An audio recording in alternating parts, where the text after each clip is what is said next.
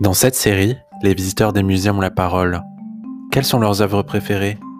Que leur évoquent-elles? Des souvenirs?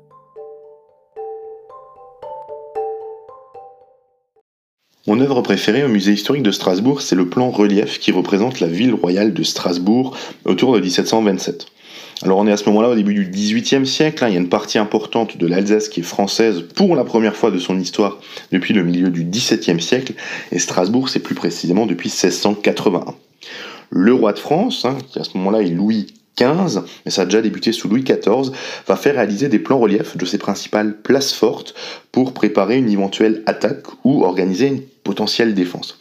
à ce moment-là, il n'existe pas encore euh, Google Maps ou de voyage express en jet privé. Hein. Donc c'est vraiment un document militaire, stratégique même, gardé au Louvre. Et euh, Louis XV, qui habite Versailles, peut donc préparer la guerre sans quitter la capitale. Ce plan relief a été réalisé autour de 1727 par l'ingénieur du roi Ladevèze, à Strasbourg même, et euh, même si on date de 1727, on ne sait pas au final combien de temps euh, a duré sa réalisation. En tous les cas, plusieurs mois, ça c'est sûr. Alors pour faire une comparaison avec quelque chose qui nous parle aujourd'hui, je dirais que le plan relief, c'est un peu comme une photo de Strasbourg en couleur, en 3D et qu'elle date du XVIIIe siècle. Je compare volontairement cette euh, maquette à un immense puzzle de 23 pièces et de 72 mètres carrés, fait à la main, bien sûr. Hein. En entrant dans la, pièce où il est exposé, ça, impressionne, hein, ça, ça en jette. Il présente bien sûr Strasbourg, hein, la ville même, les environs, jusqu'au Rhin, et euh, tout ça avec une grande quantité de détails. C'est sans doute pour, moi, pour ça que pour moi c'est le document le plus exceptionnel présenté dans ce musée. Alors quand on l'observe, on peut se sentir un peu perdu au début devant la grande quantité d'éléments. Euh, on ne sait pas trop où ça commence, on ne sait pas trop euh, euh, ce qui est représenté. Et puis progressivement, on détaille, on comprend, on identifie. Alors on y reconnaît bien sûr les monuments les plus importants de la capitale alsacienne, la cathédrale, l'église Saint-Thomas, le Phénix-Tourme. Hein. C'est vraiment le, ce bâtiment, c'était le Saint des Saints à l'époque, hein, qui abritait les, les, archives et le trésor de la ville. Et puis autour, on remarque un enchevêtrement de rues, ruelles même médiévales, tortueuses, sombres. Alors, encore comme quelques rues qu'on peut voir aujourd'hui autour de la cathédrale.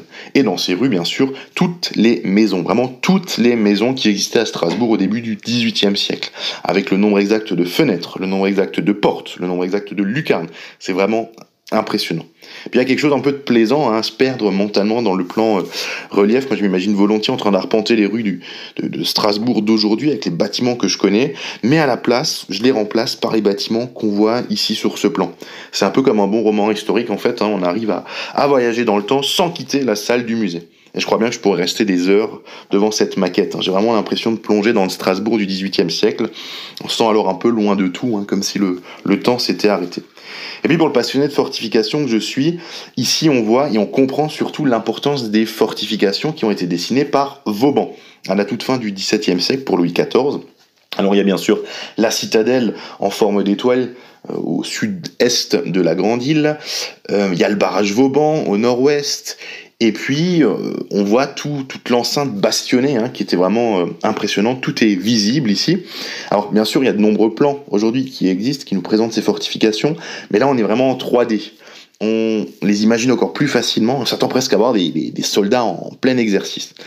Et ce plan relief est d'autant plus important pour moi que les fortifications de Vauban ont presque toutes disparu aujourd'hui, à l'exception euh, d'un infime petit morceau de mur présent dans le parc de la citadelle, et bien sûr le, barrage Vauban. Et puis, pour terminer hein, ce tour d'horizon, on voit encore les environs de la cité avec les prairies, les champs, des jardins, et surtout aucun immeuble, aucune usine, aucun bloc, aucune grande route goudronnée. Alors nous qui connaissons une ville de Strasbourg qui s'étend aujourd'hui jusqu'au Rhin, ici on en est loin. Le Rhin d'ailleurs est totalement sauvage, hein, pas canalisé, et pour le traverser il n'y a qu'un seul pont, euh, un pont flottant fait de bateaux. Alors voilà pour moi l'élément incontournable à voir au musée historique de Strasbourg. Non seulement on y découvre un objet d'une qualité et d'une précision incroyable, et en plus de ça, on se paye un petit voyage dans le temps sans quitter le musée.